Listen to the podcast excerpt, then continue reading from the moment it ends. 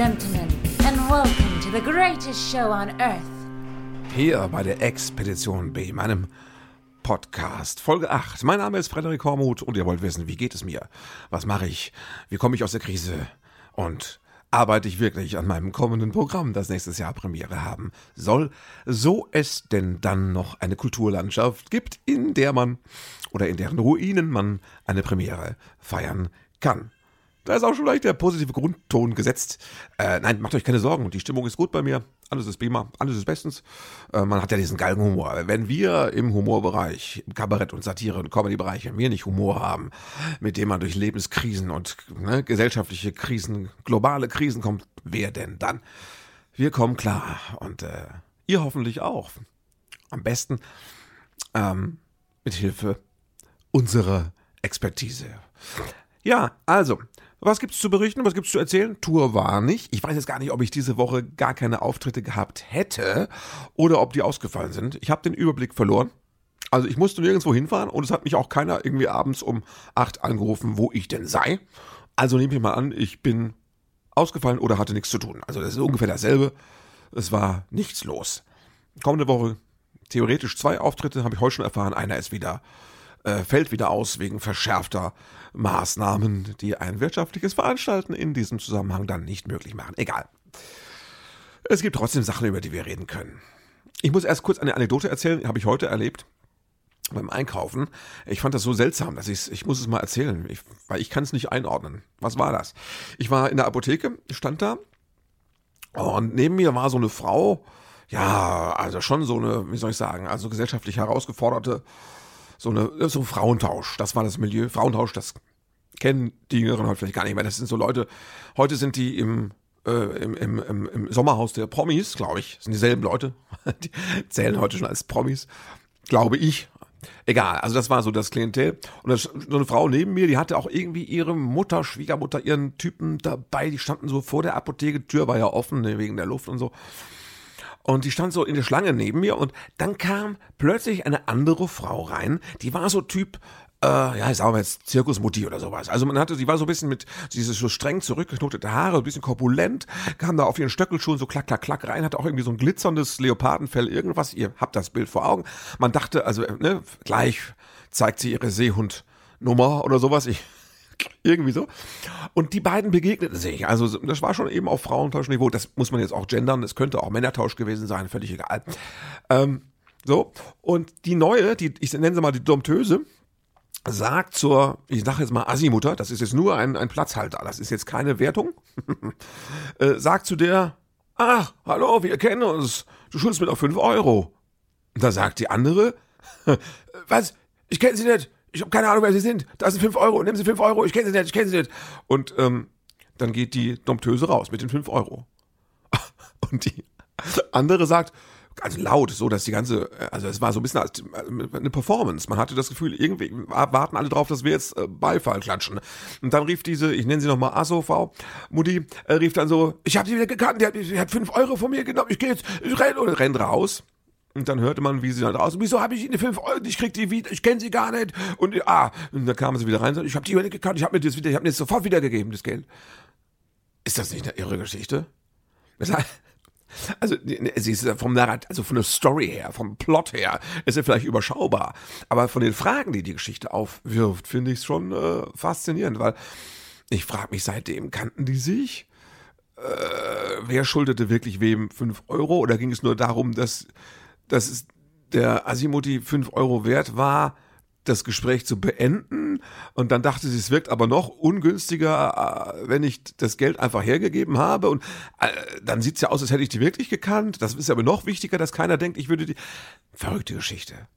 Aber wir haben uns alle nur so angeschaut und, und, und, und weitergemacht. Aber es war crazy. Ja. ja, das nur als zwischenmenschliche Anekdote. Das ähm, ist ähm, ja, es ist eine Alltagsgeschichte. Das kann jetzt nicht immer äh, Roland Emmerich-Niveau haben, aber trotzdem sind es Sachen, die einen beschäftigen. Also mich zumindest. Ne? Gut, was beschäftigt mich zurzeit noch? Ich habe zu Hause, muss ich sagen, ich habe ein, mh, hm, naja, reden wir offen darüber. Ich habe ein verstärktes, verschärftes, äh, ich habe Weihnachtsaufkommen. Ich habe schon Weihnachten. Also es ist nicht Last Christmas, da wäre ich fast noch dabei. Es ist schlimmer, weil mein Fünfjähriger hat wieder, er hat wieder dieses, ähm, er hat wieder Zukowski.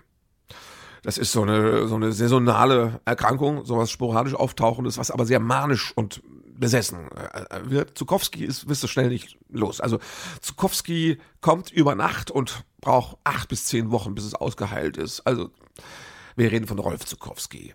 Ja. Und das, Eltern werden das wissen, das ist diese Musik, der heißt nicht umsonst Zukowski mit CK, weil als Eltern man zuckt immer irgendwie zusammen.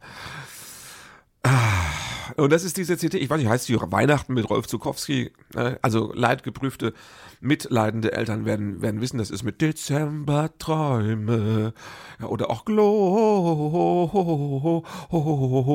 das ist das Lieblingslied meines Sohnes, er ist fünf, er darf das, er hat diese leuchtenden Kinderaugen dabei. Und hey, Freunde, was ist Weihnachten, wenn nicht die Geschichte mit den leuchtenden Kinderaugen? Ja, also haben wir jetzt aber täglich halt rund um die Uhr, weil das Problem bei Rolf Zukowski ist, die Kinder können nicht aufhören, das anzuhören. Äh, auch jetzt nochmal muss man sagen, ähm, der Erfinder der Repeat-Taste ist ein Mensch, der natürlich, äh, also den Namen kennt man nicht, weil er, der hat sich einfach als die Erfindung raus war und er hat gesehen, welche Folgen das hatte das war schlimmer als die Erfindung der Atombombe eigentlich. Er hat dann sofort ist untergetaucht, hat seinen Namen geändert. Keiner weiß, wer er ist, wer er war. Die Spuren haben sich völlig im Sand verloren. Er wollte damit nichts mehr zu tun haben. Aber die Repeat-Taste ist uns geblieben. Und so kann man einfach jedes Lied immer wieder hören. Bis zum Erbrechen, meine Damen und Herren. Und äh, das ist auch nicht so vorweihnachtlich, muss ich sagen. Kinder kommen klar damit. Kinder mögen Wiederholungen und Erwachsene zucken da immer beim Zukowski Rolf zusammen. Ich Rolf Zukowski, jetzt ganz ehrlich, äh, ganz, ganz im Ernst und ehrlich, beides, ganz im Ehrlich, so kann man das zusammengefasst sagen. Äh, Wortschöpfung. Ja, danke, ganz, ganz im Ehrlich. Äh, äh, der ist ja okay. Also die Musik ist gefällig, aber sie ist handwerklich, sie kommt mir wertvoll vor, also werthaft, wert, also sie ist handwerklich hat sie was. Also sie ist so auf dem, ich finde, sie ist auf dem Niveau einer, einer gepflegten Bienenwachskerze, wie man sie auf Weihnachtsmärkten erwerben könnte, kauflich, käuflich oder diese, diese Räuchermännchen. Das ist so handwerklich einfach, das ist eine schöne Sache, will man nicht zu Hause haben, aber ist eine schöne Sache. Ihr wisst, was ich meine. Und ähm, das ist nett. Das ist hübsch, liebevoll ausarrangiert. Die Melodien sind wirklich catchy. Es ist, wenn ihr denkt, Last Christmas sei ein verdammter Ohrwurm, dann habt ihr keine Erfahrung mit Weihnachten mit Rolf Zukowski. Das kann ich euch sagen. Also es ist gefällig, es ist handwerklich hochwertig, es ist, äh, es lebt gut neu, sagt man auch in manchen Regionen unseres Landes. Äh, ich habe schon früher als Jugendlicher, als Kind hatte ich schon Schwierigkeiten mit Rolf Zukowski. Ganz ehrlich, der, das hat, der hatte immer so eine, das, er war immer so, der war zu nett. Der hatte immer so was, so was heiter verbindliches. Ich, also das ist, ich weiß, das ist ein integrer Mensch. Bundesverdienstkreuzträger. Du findest auch überhaupt nichts Negatives über ihn. Das ist ein feiner Kerl. Aber man muss es mal offen aussprechen dürfen. Ich habe schon als, als, als, als als Kind mit zehn oder was hatte ich, da war ich irgendwie, es hatte, wenn der da auftrat mit diesen ganzen Kindern um sich herum und lächelte und alles war so puschelig, äh, es hatte so eine, es hatte so eine ich sage es mal ganz vorsichtig, so eine latent pädophile Aura hatte es schon. Das Gefühl hatte ich schon als Kind, bevor ich wusste, was das Wort pädophil war. So, jetzt ist es raus. Ich habe es gesagt, ich möchte mich gleich dafür entschuldigen. Es tut mir leid, der Mann ist in Ordnung. Aber trotzdem, ihr wisst, es hat so eine, es hatte so eine. Oh. Und diese, die, die, Musik ist auch, also ist auch ähnlich, ähnlich ähm, puschelig, sagen wir es mal so. Es ist, es ist wunderbar und es geht ja auch rum. Das ist das Gute. Wenn das Kind Zukowski hat, das geht ja vorbei. Also es schleicht, man schleicht es langsam aus. Die Dosis muss man reduzieren. Nach Weihnachten herum hast du noch keine Chance. Aber so nach, ja, nach Silvester, Neujahr, da kann man dann langsam äh, mal versuchen, hier und da den Stecker zu ziehen. Auch ich, alle Versuche mit äh, Abkleben der Repeat-Taste sind natürlich sinnlos. Auch man kann da mit Superkleber was versuchen, aber alles unbefriedigend. Man muss einfach äh, ans, ans, ans äh, Einsehen des Kindes ans Einsehen des Kindes appellieren. Äh, während ich schon ausspreche, merke ich, dass es natürlich Quatsch ist. Man kann versuchen, äh, so einen kleinen Programmwechsel zu initiieren. Also es gibt, glaube ich, nicht Fasching mit Rolf Zukowski. Das wäre eigentlich, glaube ich, dringend nötig. Dann könnte man versuchen, so einen fließenden Übergang und dann ist man bei Ostern mit Rolf Zukowski und dann ist auch schon Sommer und die Kinder spielen draußen. Dass man so versucht, äh, rauszukommen aus der Nummer. Ich, da habe ich keine Erfahrung. Wir machen kalten Entzug. Aber halt eben erst nach acht bis zehn Wochen. Das Tolle ist, das Kind hat natürlich, unser Kind ist ja so, wie Kinder heutzutage sein sollen. Selbstbewusst, autonom. Kinder können Nein sagen. Also die können auch mal Nein, soll, es ist ja wichtig, dass Kinder Nein sagen können. Aber eben auch, wenn man sie bittet, mal aufzuhören mit Rolf Zukowski. Dann sagen sie auch nein und man muss sich darüber freuen, weil ein pädagogisches Ziel erreicht ist, ein selbstbewusstes Kind, das das Wort Nein. Das ist ja in anderen Situationen des Lebens sehr, sehr wichtig und wenn man es zur Not am Beispiel von Rolf Zukowski an diesem netten Onkel mit den Bonbons, mit den Liedern ähm, äh, trainiert hat, dann ist es ja nicht verkehrt. No. Also das Kind ist autonom in der Gestaltung des Musikprogramms und das Schlimme ist, äh, die Kinder sind ja auch, das ist ja, das hat ja so sein eigenes Gerät, sein eigenes Device. Ja, mit fünf hast du jetzt noch kein iPhone, äh, so, äh, sondern es ist ein, in unserem Fall ein Hörbert. Es gibt ja so zwei konkurrierende Systeme, das kann man mal den Nicht-Kinderleuten erklären, der Hörbert und ich, äh, Tony, die Tony-Box heißt die, glaube ich. Hörbert ist aus Holz und unverwüstlich, hochwertig und, äh, ne? und Tony ist diese der Plastikwürfel, wo man die Musik auswählt, indem man verschiedene Figürchen oben drauf stellt. Und da steige ich ja schon aus. Weil wenn ich dem Kind beibringen möchte, wie ein, ein Radio oder, oder äh, MP3-Player funktioniert, dann geht das ja nicht mit Figürchen. Dann darf das Kind doch ruhig lernen, es gibt Knöpfe, mit denen man Musik auswählen kann. Da ist doch nichts Verkehrtes dabei. Und äh, beim, bei, beim Hörbert gibt es also so zwölf verschiedenfarbene äh, Knöpfe, die man mit, mit Playlists belegen kann. Also frei auf der drin verbauten SD-Karte. Und das ist ein schönes Konzept. Und äh, ohne irgendwelchen Figurenquatsch. Ja?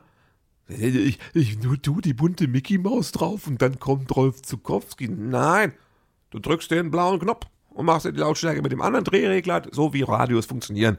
Das kann man doch als, als Fünfjähriger, als, Vier, als Dreijähriger, das kann man doch lernen, das ist doch eine schöne Sache.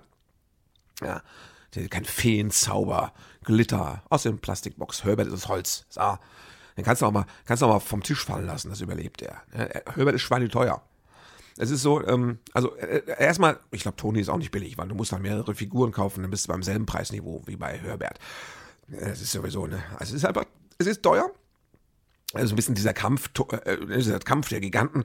Also äh, Herbert gegen, ähm, ne, das ist, ähm, das ist äh, Herbert gegen Toni. Ein Kampf der Giganten, zwei Systeme.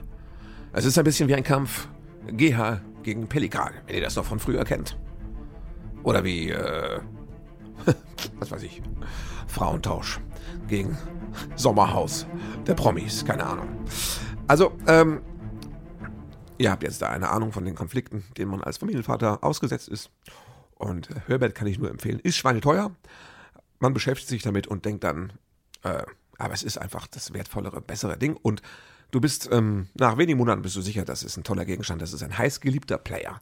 Den schleppt das Kind überall mit hin und ähm, hält ihn lange in Ehren. Den wunderbaren Höherbert. Und ähm, ja, äh, dann eben auch mit Rolf Zukowski. Wir müssen das Thema jetzt mal wechseln. Ähm, ich mache mal hier das Switch-Dings. Weil das ist ja nur alles Alltagsgeplänkel. Und ich meine, das sind wichtige Themen, ja. Aber ähm, eigentlich geht es ja um die Frage, was ist draußen im Land los? Was, wie geht es der Kunst und den Künstlern? Und da muss man sagen, schlechter denn je. Äh, also sagen wir mal so, unsere Regierung hat jetzt so langsam den Punkt erreicht, wo ich sage, eben verliert ihr mich. Nicht, dass ich irgendwie jetzt äh, zum Corona-Leugner, Skeptiker oder ähm, äh, wie heißen die Querdenker ne, äh, werde. Auf keinen Fall. Also dazu sind mir diese Leute zu suspekt.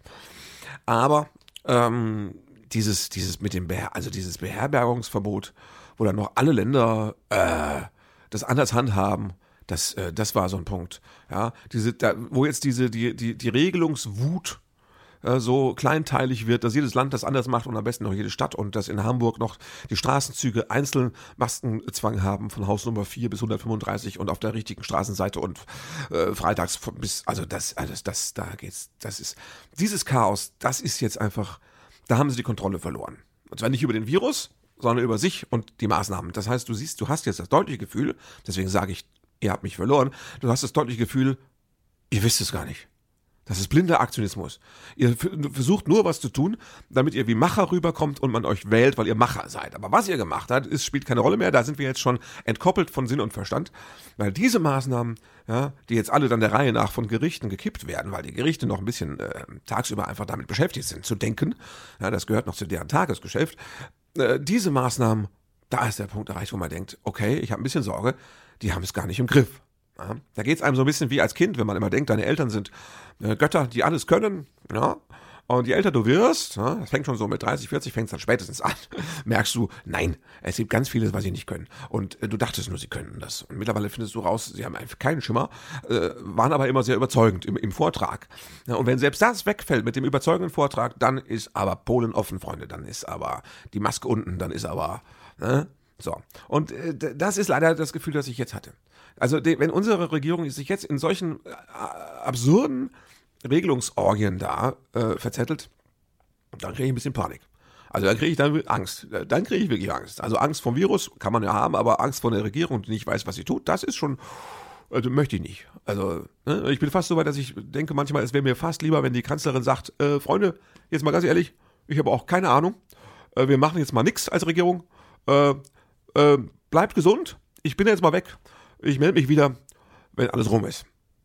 Das wäre auch ein Modell, wo man sagen könnte, müsste man nachher mal abwägen, was besser gelaufen ist. Ne?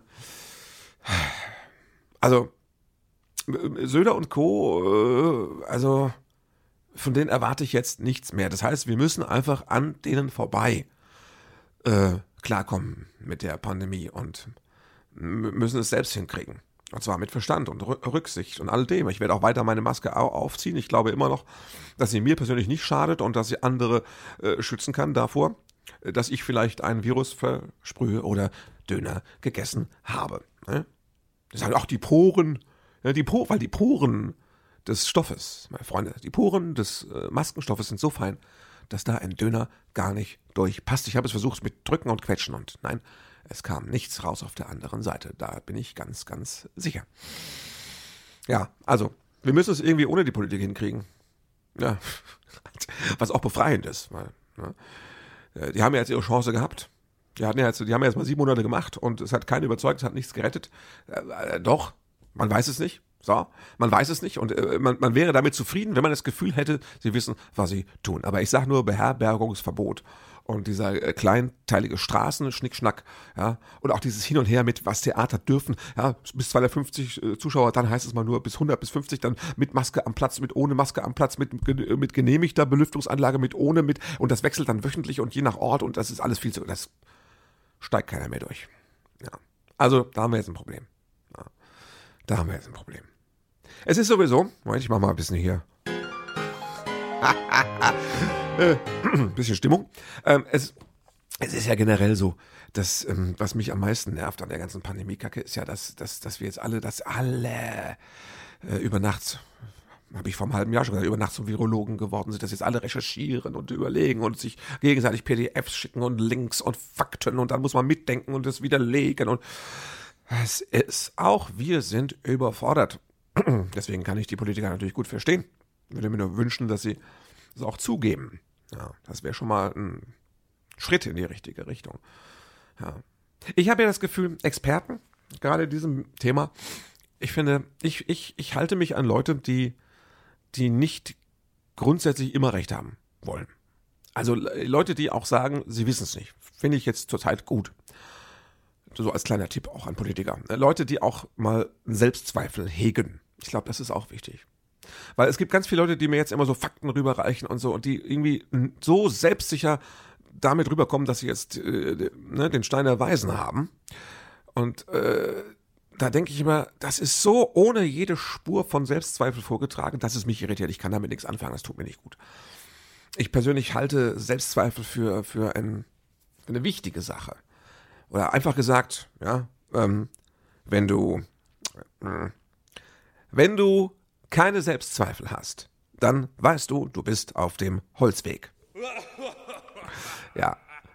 Ja, nee, im Ernst. Ich glaube, Selbstzweifel sind ein, ein Power-Tool ja, zur, zur Selbstkalibrierung ja, das ist dieses, ähm, wenn du Selbstzweifel hast, bist du nicht in der Komfortzone, dann fühlst du dich nicht ganz wohl. Und das ist wichtig, weil du dann deine Gedanken sortieren kannst, weil du deine Brille auch mal absetzen kannst. Du siehst ja alles immer so, wie du es sehen willst. Du willst ja dein Weltbild bestätigt haben. Gerade in diesen chaotischen Zeiten suchst du ja nur Informationen, die bestätigen, was du hoffst, dass es so wäre.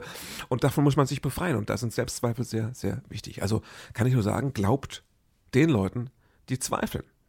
Ja, wichtige Sache. Ne, Leuten mit einfachen Lösungen kannst du nicht trauen. Das siehst du auch bei dem wieder. Ja. Und ich persönlich habe, habe das Gefühl, wenn ich bei irgendeinem Thema keinen Selbstzweifel verspüre, dann muss ich nochmal nachdenken. Es kann sein, dass ich deswegen jetzt kein Machertyp bin. Es gibt Macher, auch Unternehmer, die, die äh, schalten diese äh, Selbstzweifel aus und marschieren dann vorne weg und bewegen auch ganz viel. Das kann sein. Aber zum Bewältigen von gesamtgesellschaftlichen Krisensituationen glaube ich nicht, dass das die richtige Strategie ist. So. Also, draußen geht es runter und drüber. Es werden auch ähm, immer mehr äh, Veranstaltungen wieder abgesagt. Ne, klar, weil äh, die, die Zahlen steigen. Also tatsächlich, auch in den Intensivstationen. Äh, das äh, sind jetzt mittlerweile schon wieder 900 oder was, die da mit äh, Corona auf Intensivstationen liegen bundesweit. Das ist nicht viel, aber der Anstieg ist schon rapide. Vor fünf Wochen waren es noch 200. So, wo sind wir denn dann in den nächsten fünf Wochen? Das ist die Frage, die einen natürlich umtreibt. Es gibt immer Leute, die dann sagen, ja, äh, heutzutage auf die Intensivstation, da kommst du ruckzuck, da musst du nur einen Autounfall bauen, bist auf der Intensivstation, dann testen sie dich, hast du Corona, bist du gezählt als Corona-Intensivpatient. Ja, aber wenn das jetzt ansteigt, was ist da los? Fahren die Leute jetzt verstärkt äh, gegen Bäume oder was? Ja? Also, äh, mh, hm, so einfach kann das auch nicht sein, oder? Ja. Und, und die andere Sache ist immer das mit den, den einsamen Menschen, Menschen sterben jetzt an Einsamkeit in den Altersheimen. Ja, das kann sein, wobei ich da jetzt auch ehrlich sage, im Detail weiß ich nicht genau, äh, stirbt man mit oder an Einsamkeit. So einfach ist das ja auch nicht. Es gibt auch keine, es gibt ja auch keine Totenscheine, wo drauf steht Einsamkeit. Also äh, alte Menschen geben auf und sind äh, kraftlos und lassen sich dann hängen und, und kapitulieren und sterben vielleicht deswegen. Aber das ist, das ist ja fast ein selbstbestimmter Vorgang, wenn man es mal so sieht. Ja. Ich, ich, weiß, wovon ich rede. Meine Oma ist im Altersheim und ähm, gut, die kann man einmal, nee, dreimal die Woche kann man sie für eine Stunde besuchen. So, bis jetzt. Das ist, ähm, das ist okay. Also, sagen wir so, bevor sie im Altersheim war, haben wir sie nicht so oft gesehen. Ne? Und ich glaube sogar, bevor Corona war, haben wir sie nicht so oft gesehen. Aber jetzt denkt man halt, dass es besonders wichtig ist. So, ähm, die Leute sterben an Einsamkeit, aber wie willst du, was willst du, wie, was willst du machen? Willst du total loslassen? Wenn du, wenn du sagst, äh, diese ganze Pandemie ist, ist eine völlige, also die, die Reaktion darauf, die Maßnahmen sind völlig übertrieben, eigentlich müsste man es loslassen, es ist ja nur ein Schnupfen oder eine Grippe, das steckt man weg. Einfach gar keine Maßnahmen wären unterm Strich besser, da kann ich nur sagen, ich weiß nicht.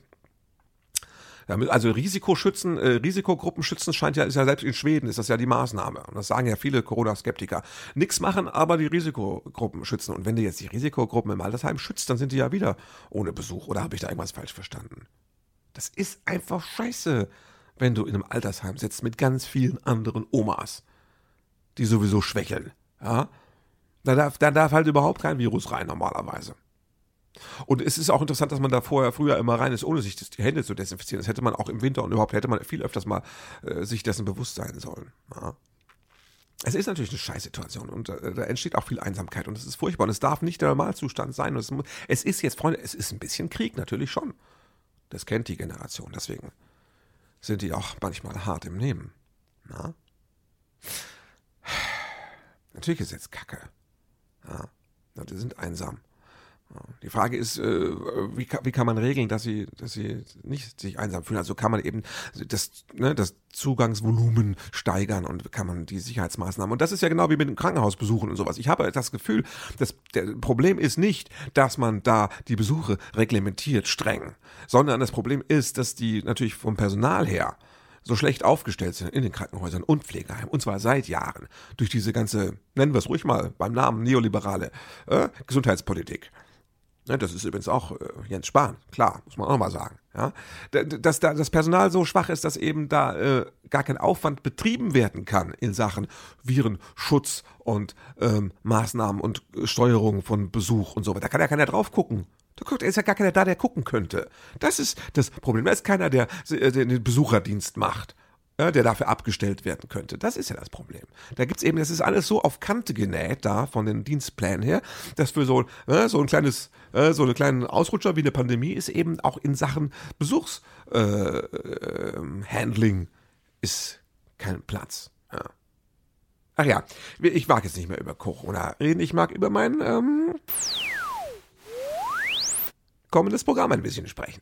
Ne? Weil wenn ich es vielleicht schon nicht spielen kann, äh, möchte ich wenigstens drüber nachgedacht haben. Die Plakate sind jetzt bestellt und im Druck. Also es kann sein, dass es sowieso demnächst mal irgendwo in der Öffentlichkeit auch schon das erste Plakat auftaucht. Ich freue mich drüber. Das Programm heißt ja, wer ist eigentlich wir? Und da habe ich im von mir sehr geschätzten Podcast der Kollegen äh, Schröder und Sumunchu, ich stehe dazu, äh, es liegt vielleicht daran, dass ich ein alter weißer Mann bin und keine Frau, egal. Ähm, äh, in, er hat im letzten oder vor, im vorletzten hatte Schröder am Ende, ganz am Ende was Interessantes gesagt. Und zwar ging es darum, die Spaltung der Gesellschaft und das, ähm, das Ausgrenzen des anderen und dass man nicht mehr miteinander reden kann, sondern dass der andere einfach immer der Feind ist. Der hat einfach die Schwachsinnsargumente. Das sind noch, nur noch Schlafschafe und Covidioten. Und äh, beide Lager haben sich nichts zu sagen. Dass das ein grundfalscher Gedanke ist, auch die falsche Strategie. Weil, und er hat da irgendein Zitat, ich habe vergessen, von wem es war, ein wunderbares Zitat aus einem philosophischen Werk eines zeitgenössischen Autoren, Autors äh, zitiert, wo es sinngemäß darum ging, dass das Ausgrenzen des anderen, also jetzt nicht nur des Fremden, sondern auch der anderen Meinung, auch der konträren Meinung, das Distanzieren, sich distanzieren von der vollkommen entsetzten Meinung, von der man ne, so Pickel kriegt, dass, wenn man sich davon distanziert und das fernhält, dass das ein Fehler ist. Weil man eigentlich mehr davon lernen würde, wenn man sich mit dieser Gegenposition beschäftigt und auch versucht zu verstehen, warum Menschen so denken und auch versucht zu verstehen, wo man selbst in seiner Persönlichkeit und in seinem Denken Teile hat, die ähnlich denken könnten, wo es Überschneidungen gibt. Also der Feind nicht in meinem Bett, sondern der Feind in mir ist äh, erstens in mir, gehört zu mir und zweitens kann er mir was sagen. Also jetzt äh, Jetzt versuche ich das mal ganz kurz äh, zu illustrieren. Das heißt, äh, äh, ich, ich, muss nicht nur sagen, Nazis sind scheiße. Ich muss äh, theoretisch äh, überlegen, wo ist eigentlich der Nazi in mir? Und ähm, ja, es gibt, es gibt in jedem einen Nazi. Ja? Also es, äh, ne? es, es, es, gibt so, man ist, man ist totalitär in, in, in gewissen Sachen. Ich sage, es gibt für mich nur den Herbert, nichts anderes als Herbert. Rolf Zukowski nur auf dem Herbert. Da, ne, das ist dann der äh, Kinder-MP3-Player Nazi. Nein, das war jetzt nur ein Beispiel. Aber wenn man überlegt, wo in totalitärem und nationalistischem äh, Denken, wo da die Anker-Anknüpfungspunkte für jeden von uns sind, dann bist du nicht Nazi-Versteher. Das äh, ist nicht das Ziel, glaube ich, dann verstehst du ein bisschen was über dich und die Abgründe, die in uns allen sind, weil wir sind komplex, hoffentlich. Also niemand ist hoffentlich ein hundertprozentiger, nennen wir es mal im Nazi-Jargon, Gutmensch. Ja? Jeder hat Abgründe in sich und das macht uns ja zu Menschen. Und wenn man, nur wenn man sich traut, diese Abgründe auch mal zu erforschen und zu verstehen und sich ihrer gewiss zu sein, erst dann versteht man auch, was bei den anderen los ist und erst dann versteht man auch die Welt, um dann vielleicht in ihr was Gutes zu bewirken oder so. Ne? Also ich finde den Gedanken sehr wertvoll und wichtig. Von wegen, wer ist wir? Äh, ich bin auch, ich bin auch der Feind. Auch in mir steckt ein Nazi, in mir steckt auch ein BWLer und ein Shovi und ein Corona-Skeptiker. Da muss man drüber nachdenken. Das heißt, man versucht zu verstehen, wie kann jemand, vorausgesetzt, äh, äh, vorausgesetzt, er ist nicht doof. Und da muss man sagen, auch in mir sind doofe Anteile. Ich bin auch manchmal doof. Hat letztes Mal schon über den gesunden Menschenverstand gesprochen, dem nicht zu trauen ist. Ich bin auch doof. Natürlich bin ich auch doof. Und fehlgeleitet. Ne? Wenn man das in sich sucht, dann versteht man mehr. Also, einfach gesagt, ja, der Gedanke heißt einfach nur, äh, wer ist wir? Wir ist auch mein Feind. Ich. Ich bin auch mein Feind. In mir steckt auch viel von dem. Und erst wenn ich das verstehe, wenn ich mich bereit mache, das mir anzuschauen, wenn ich mich bereit erkläre für diese Suche, die Expedition in diese Abgründe, die in mir stecken, erst dann verstehe ich tatsächlich etwas über die Welt, was ich nicht einfach nur wegdrücken und den anderen in die Schuhe schieben kann. Ich kenne den Reflex, dass man sagt, das ist, äh, ihr Arschlöcher, seid einfach Arschlöcher. Das wird die Welt aber nicht voranbringen. Die spannende Frage ist, wo ist Arschloch in mir und wie gehe ich damit um? Ja, auch das sind Gedanken, die mich beschäftigen auf dem Weg zum neuen Programm, das ich ja sicherlich irgendwann spielen werde. Ne? Ich habe theoretisch Premiere, ich sag's nochmal, am, 21, nee, am 8. Genau, 8. Mai 21 in Heppenheim im halben Mond. Im Ballsaal des halben Mondes, wo aktuell, also ursprünglich passen da, glaube ich, 350 Leute rein. Aktuell angeblich so 100 unter Corona-Maßnahmen und wer weiß, wenn die positiven Teste in der Anzahl ungefähr da sind, wo Karl Lauterbach sie sieht in einem halben Jahr, dann passen da vielleicht bloß noch zwölf Leute rein. Also elf mit mir, dann zwölf wahrscheinlich. Kann alles sein. Ne? Muss man übrigens aufpassen, ne? nicht verwechseln. Karl Lauterbach, Heiner, Lauterbach. Zwei ganz verschiedene, nur dass euch das klar ist. Nicht, dass wir, wir haben auch ganz verschiedenes Zahlenwerk und verschiedene Ansichten. Da muss man auch vorsichtig sein und sauber äh, trennen. Ja, es sind komplizierte Zeiten. Man muss äh, genau hinschauen, wer was sagt. Wenn ihr mir einen Kommentar da lassen wollt, auf Facebook oder Instagram oder irgendwo, wenn ihr mir eine oder eine E-Mail schicken wollt, macht das, ich freue mich, wirklich. Schickt mir doch eine E-Mail an die extra dafür eingerichtete E-Mail-Adresse expedition at frederik-hormuth.de. Würde ich mich riesig drüber freuen und äh, freue mich auch, wenn ihr weiter Werbung für dieses Podcast macht, damit ähm, der lange Atem, den ich hier aufbringe, sich auszahlt und es greift und die Zahlen langsam aber sicher immer größer werden. Das wäre sehr schön. Und dann hätte ich nicht das Gefühl, alleine zu sein an diesem Mikrofon. Wobei ich auch sehr gerne alleine an diesem Mikrofon bin. In diesem Sinne, bis zur nächsten Woche. Bleibt gesund, passt auf euch auf, zweifelt an euch und sucht das Arschloch in eurem Gehirn. Viel Spaß dabei. Macht's gut. Thank you for being a part of this show.